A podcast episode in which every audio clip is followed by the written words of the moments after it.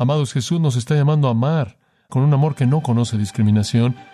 Y un amor así va a mostrar que somos como Dios y va a revelarles a Dios a ellos. Ese es el comienzo de un evangelismo eficaz. Que Dios nos ayude a amar como debemos amar para manifestar su naturaleza.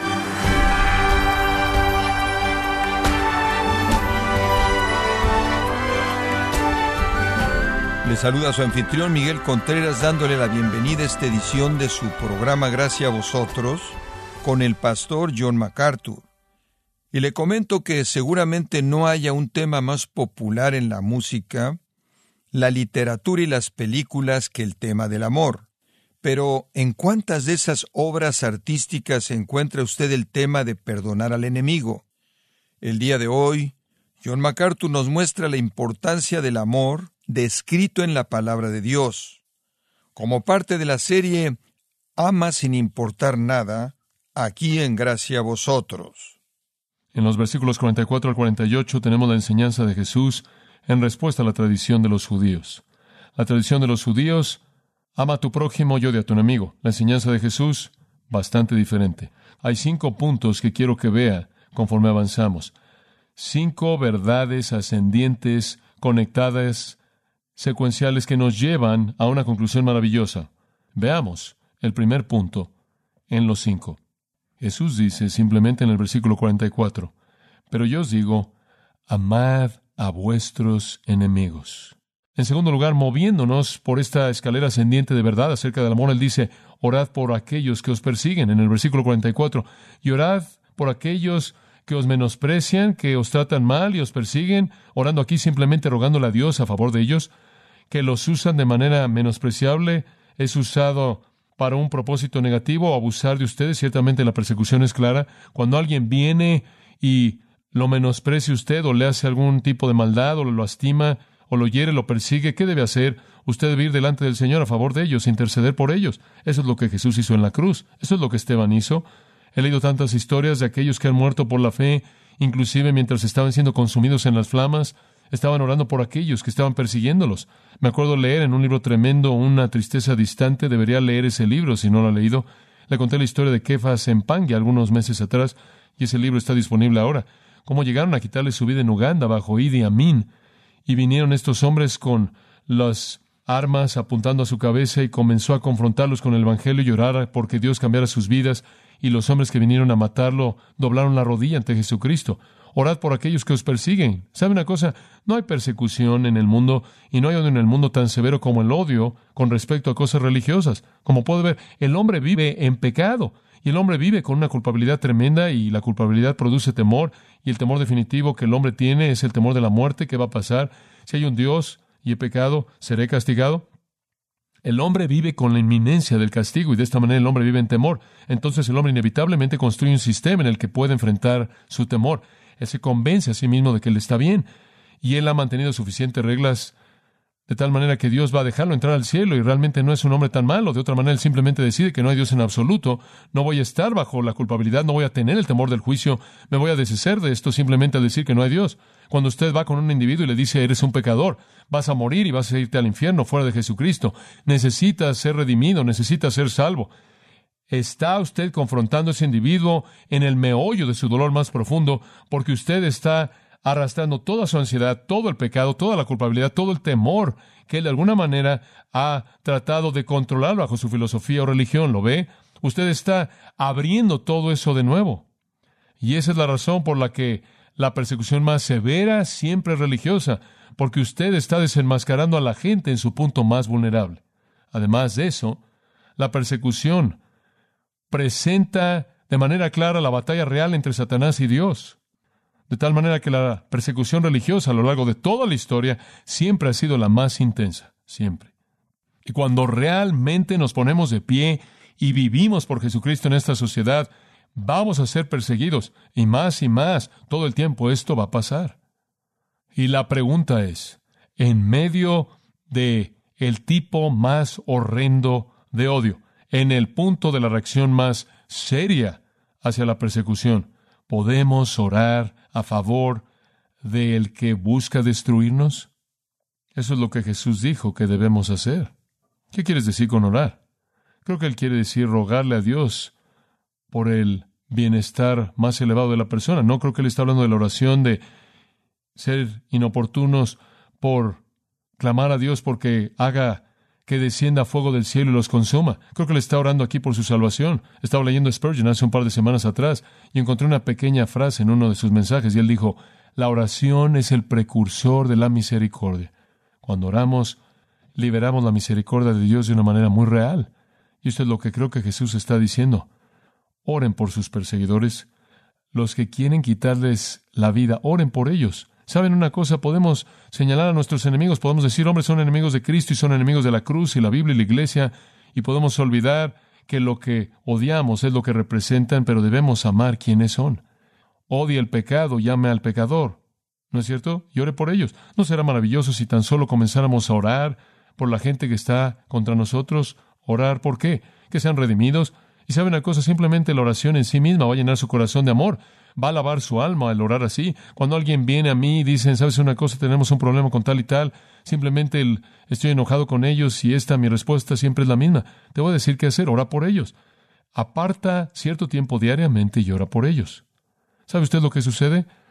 Eso comienza a lavar el alma de la amargura cuando usted ora por alguien y usted le pide a Dios que sea misericordioso. De hecho, Crisóstomo también dijo que ese tipo de oración es la cima más elevada del dominio propio. Usted realmente ha llevado su vida bajo conformidad de los estándares de Dios cuando usted puede orar por sus perseguidores.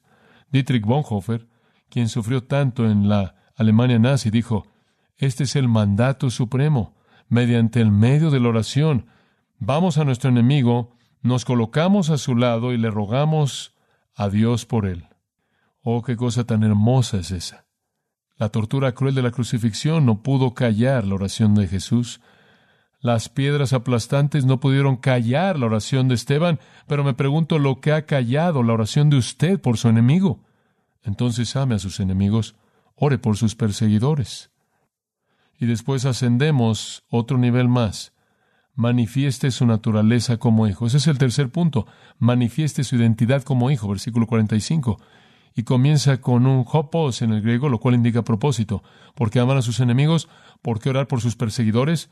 Con el propósito de que seáis hijos de vuestro Padre. La Biblia dice, Dios es amor.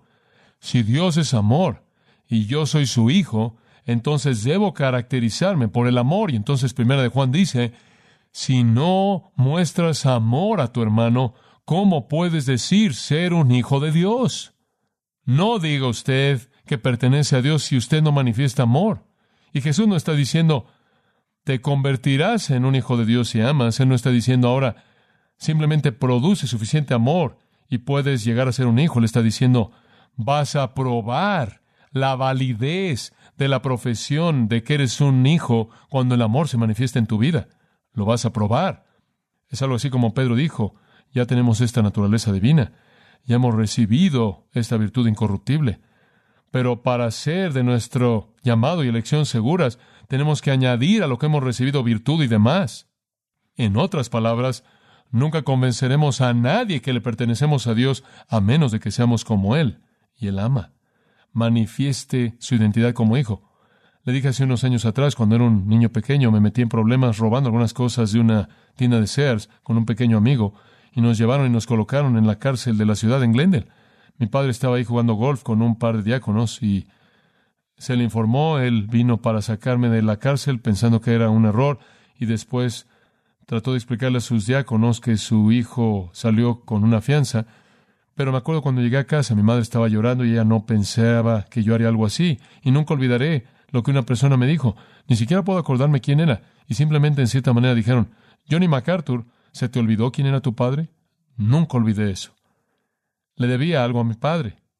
Él me había dado mi vida misma. Quería ser su hijo. Y eso es lo que Jesús está diciendo. ¿Saben una cosa? Ustedes, fariseos y escribas, pueden decir ser hijos de Dios, pero si no manifiestan la virtud de Dios, nunca convencerán a nadie, jamás. ¿Cuál es la crítica más grande que la gente tiene de la verdad del Evangelio? Es la gente que dice vivirla, pero no la vive.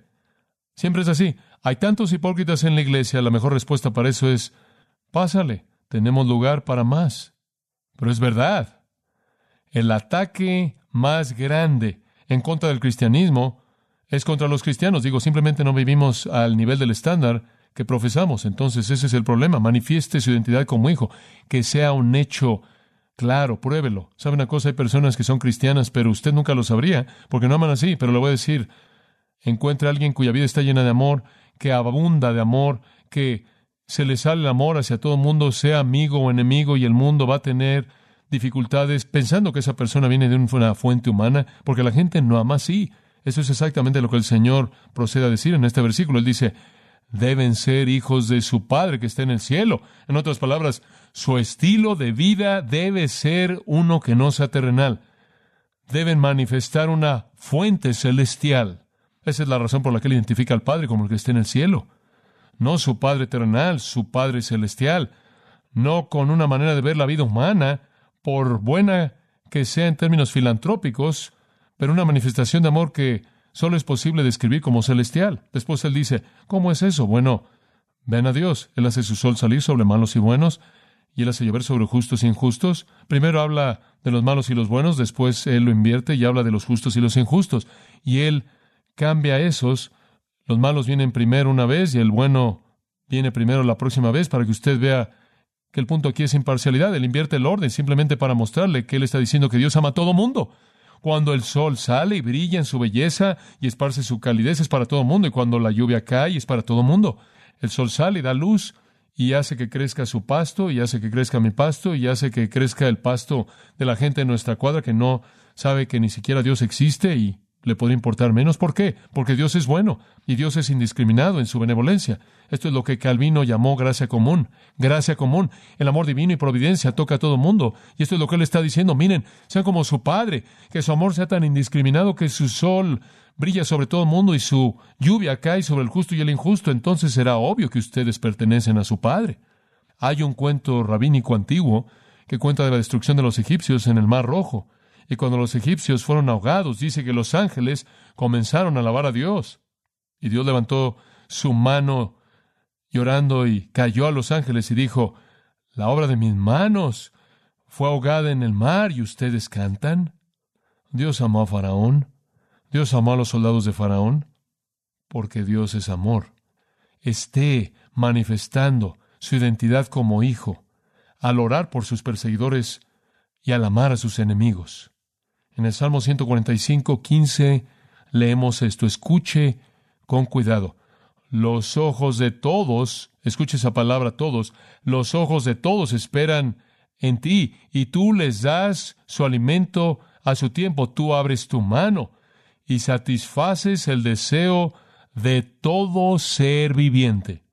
¿Quién es la fuente de toda provisión para todo ser viviente? Es Dios, es Dios. Todos los hombres reciben gracia común, amor providencial. No todos reciben ese amor muy, muy especial que está reservado para el pueblo de pacto de Dios que viene a la sangre de Cristo. Simplemente una ilustración, Génesis 17, En cuanto a Ismael, Ismael fue un hijo ilegítimo, no el hijo del pacto de Abraham. No el que Dios había planeado para la línea mesiánica, pero un hijo tomado en adulterio de Agar. En cuanto a Ismael te he oído, he aquí lo he bendecido, y lo haré fructífero, y lo multiplicaré excesivamente. Doce príncipes él engendrará, y lo haré una gran nación. ¿Escuchó eso? Dios muestra gracia inclusive a un hijo ilegítimo. Dios muestra gracia inclusive no a un pueblo, sino a una persona rechazada. Ese es el amor de Dios. Pero, el versículo 21 dice, pero mi pacto estableceré con Isaac. Escuche, Dios amó a Ismael, pero él tuvo algo realmente especial hacia Isaac. Dios ama a todos y al mundo, pero él tiene algo muy especial hacia su pueblo de pacto que viene en fe a Cristo. La gracia común es una cosa maravillosa, el amor providencial es una cosa maravillosa, pero no lo va a salvar usted. Para eso usted debe venir a Cristo. Jesús dice, amad a vuestros enemigos, orad por los que os persiguen, y de esta manera manifestarán que son hijos. Número cuatro.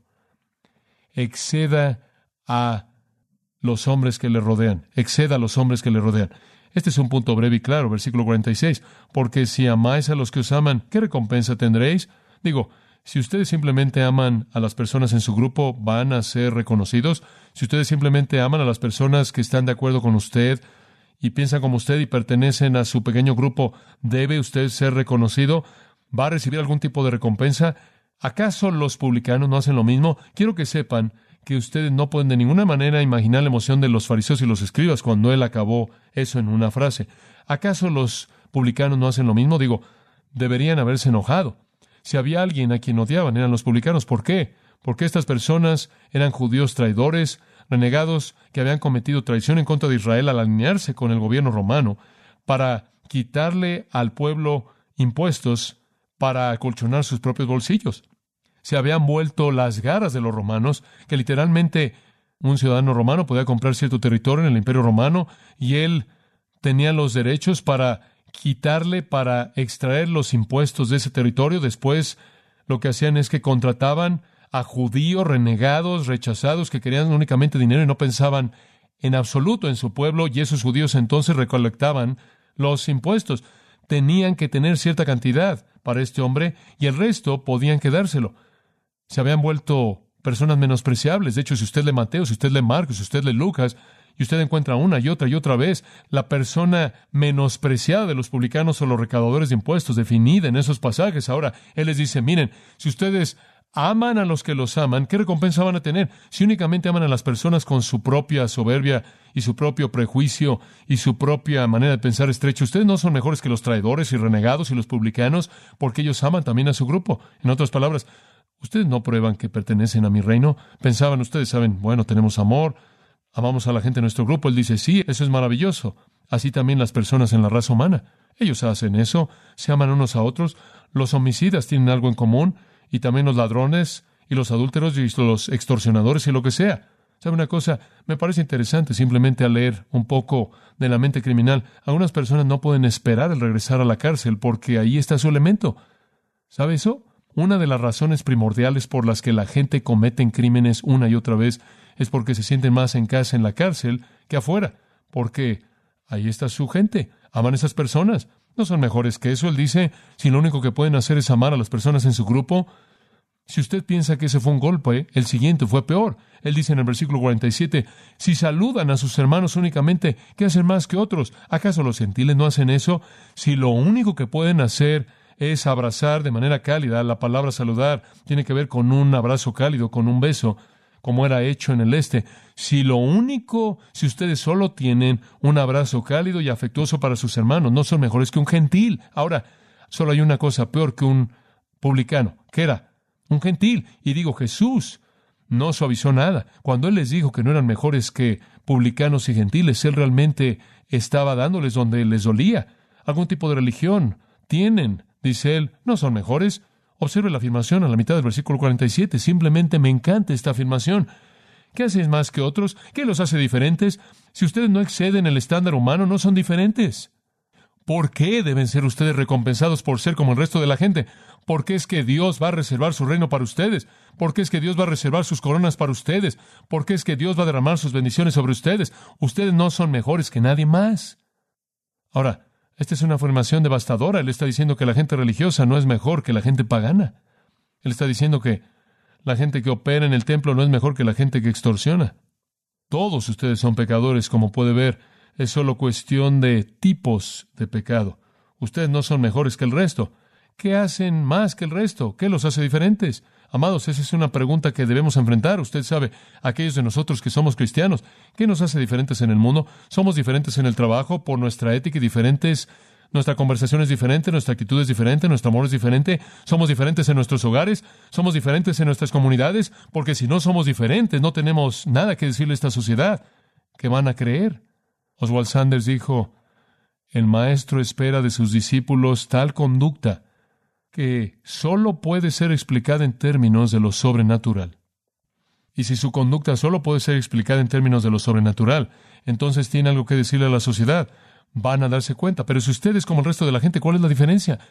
¿Qué tiene usted que ellos no tienen? Si vamos a hablarle este siglo y llamar a este siglo impío a Jesucristo y decirles que hay algo real en Jesucristo, será cuando nuestras vidas sean excepcionales, únicas, y no haya otra explicación fuera de que Dios está ahí. Entonces Jesús dice, amen a sus enemigos. Oremos por nuestros perseguidores, manifestemos nuestra identidad como hijos y excedamos a los hombres que nos rodean. Y uno más, seamos como nuestro Dios. Esta es la cúspide, esta es la cima de su afirmación, versículo 48. Por tanto, todos estos cuatro solo llevan a esta. Sed pues vosotros perfectos. Y he oído a personas decir, oh sí, pero él quiere decir madura. Él quiere decir, necesitas estar creciendo, necesitas estar avanzando, necesitas estar creciendo. Escucha, él dice, sed perfectos. ¿Qué tan perfecto? Como vuestro Padre que está en los cielos es perfecto. Y él no solo está avanzando, él está ahí. El punto es este. Deben ser como Dios. Dice usted, bueno, el estándar es demasiado alto. Tiene razón y eso es exactamente lo que él quería que los fariseos supieran. No pueden llegar, no puede usted alcanzarlo. Creo que esto es ilustrado de manera hermosa en Mateo 19 y quiero que vea esto simplemente de manera muy breve y después llegaremos a una conclusión. Pero en Mateo 19, versículo 23, usted conoce esto porque lo ha oído antes, pero permítame leérselo. Jesús le dijo a sus discípulos, de cierto os digo que un rico con dificultad entrará en el reino de los cielos. Ahora, esa es una afirmación muy difícil para que ellos la oigan. ¿Verdad que un hombre rico con dificultad entrará al reino? ¿Sabe usted por qué era difícil? Porque creían que la gente rica llegaba al reino de manera más fácil que el resto de la gente. ¿Por qué? Porque ellos creían básicamente su sistema enseñaba a usted llega al reino por obras. Entre más rico es usted, mayores son sus obras. ¿Por qué? Usted puede comprar más corderos para sacrificarlos, usted puede comprar más animales para el sacrificio, usted puede dar más dinero, para el templo, en otras palabras, usted es más religioso, usted puede comprar su entrada al reino, entre más rico es usted, más sacrificios hace usted, más dinero da usted, con mayor facilidad usted va a entrar al reino. Pero él invierte todo esto. Un hombre rico con dificultad entra al reino. ¿Cuán difícil es? Es más fácil para un camello entrar por el ojo de una aguja que un hombre rico entre al reino de los cielos. Ahora he oído a personas decir todo tipo de cosas de esto. Dicen, no, bueno, es muy malo, es demasiado triste que Jesús dijo esto, eso es muy confuso. Un camello no puede entrar por el ojo de una aguja. Bueno, eso es bastante obvio. Entiendo eso. Los camellos no pueden entrar por el ojo de una aguja. He oído todo tipo de cosas. Usted puede ordenar las moléculas de un camello en una línea derecha y usted lo puede colocar por en medio del ojo de una aguja. Usted puede reducir un camello a líquido. Usted lo puede meter con gotas de ojos por el ojo de una aguja y demás y demás. Inclusive he oído de una puerta de una aguja. Usted se una pequeña puerta baja y todos los camellos tenían que entrar de rodillas. Si iban a construir una puerta así, los arqueólogos no creo jamás han encontrado algo así, pero si hubieran construido una para camellos, no la habrían construido así. La habrían hecho lo suficientemente grande para que los camellos pasaran. Digo, eran totalmente ineptos en esos días. ¿Qué está diciendo él? Él está diciendo, es más fácil para un camello pasar por el ojo de una aguja que un rico entre al reino de los cielos. Dice usted, pero un camello no puede pasar por el ojo de una aguja. Y eso es lo que él está diciendo y tampoco puede un hombre rico entrar al cielo. Es igual de imposible. Ese es el siguiente versículo. Cuando los discípulos lo oyeron, estaban excesivamente sorprendidos y no lo habrían estado si no supieran de una puerta de aguja. Dijeron, ¿quién entonces puede ser salvo? Si un rico no puede ser salvo, ¿quién puede? Jesús los vio y les dijo, con los hombres esto es que imposible, pero con Dios todo es posible. ¿Sabe usted lo que él está diciendo? Nadie puede ser salvo, ni un hombre rico, ni un hombre pobre, o nadie en medio. El hombre con el potencial más posible, dinero, lo que sea, no lo puede hacer. Nadie puede ser salvo por sí mismo. Nadie lo puede hacer mediante carne u obras, pero con Dios todo es posible. Lo que Jesús está diciendo en el Sermón del Monte es lo mismo. Sean perfectos. Ellos deben decir, pero no puedo ser perfecto, y ahí es cuando Él dice correcto. Y si quedan cortos de la perfección, necesitan un Salvador. Y ahí es en donde entra Jesús y le trae usted lo que Pedro llama la naturaleza divina y lo hace como Dios, un participante de su naturaleza. Entonces Dios, en un milagro de salvación, hace por usted lo que usted nunca podría hacer por usted mismo. Ser como Dios. Cuando usted vino a Jesucristo, posicionalmente usted fue hecho como Dios. A usted se le dio su vida eterna, la justicia de Él.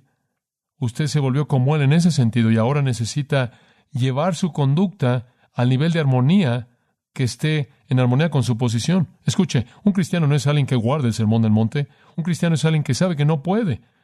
Lo ve y viene a Jesucristo para el perdón por el pecado de quedar corto y recibe de Cristo el perdón y después el poder para comenzar a vivir estos principios. Ese es el punto del mensaje. Incluso cuando usted falla, Usted es perdonado porque Cristo ha pagado el precio por su pecado. Ese es el mensaje. Entonces, de regreso a donde comencé, si usted no es cristiano, ¿cuál es el mensaje para usted? Si usted no ama así, ese es un pecado. Y si usted es un pecador, necesita un Salvador. Jesucristo va a entrar y perdonar su pecado de ausencia de amor. Jesús va a limpiar su vida y Él va a implantar su amor en su corazón. Y después le va a enseñar a usted cómo amar, como Él quiere que usted ame. Para algunos de ustedes este es un llamado a salvación, para algunos de ustedes es una exhortación a dejar que el amor que está ahí fluya.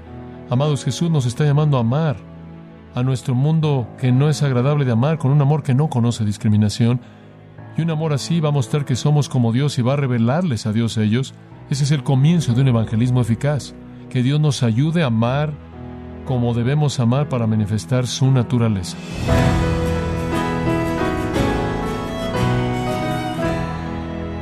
O John MacArthur nos enseñó que el resultado práctico de amar a nuestros enemigos se resume en bendecirlos cuando nos maldicen y hacerles bien cuando ellos nos odian. Esta es la serie Ama sin importar nada, aquí en gracia a vosotros. Estimado oyente, le invitamos a leer el libro Isaías 53, El siervo sufriente, escrito por John MacArthur, donde nos muestra cómo las palabras proféticas de Isaías iluminan las verdades de la crucifixión de Cristo. Lo puede obtener en gracia.org o en su librería cristiana más cercana. Y le recuerdo también que puede descargar todos los sermones de esta serie Ama sin importar nada, así como todos aquellos que ha escuchado en días, semanas y meses anteriores, animándole a leer artículos relevantes en nuestra sección de blogs en gracia.org. Si tiene alguna pregunta o desea conocer más de nuestro ministerio, como son todos los libros del pastor John MacArthur en español, o los sermones en CD, que también usted puede adquirir, escríbanos y por favor mencione la estación de radio por medio de la cual usted nos escucha en gracia a vosotros. Es importante conocer no solo el país y ciudad de donde usted nos escucha, sino también la radio. Para quienes contactan nuestro ministerio por primera vez, pueden solicitar una copia del mensaje de promoción sin costo alguno, un mensaje por oyente únicamente. Si usted vive en los Estados Unidos o Puerto Rico, escríbanos a Gracia Vosotros, P.O. Box 4000, Panorama City, California 91412 o puede escribirnos a través del siguiente correo electrónico radio arroba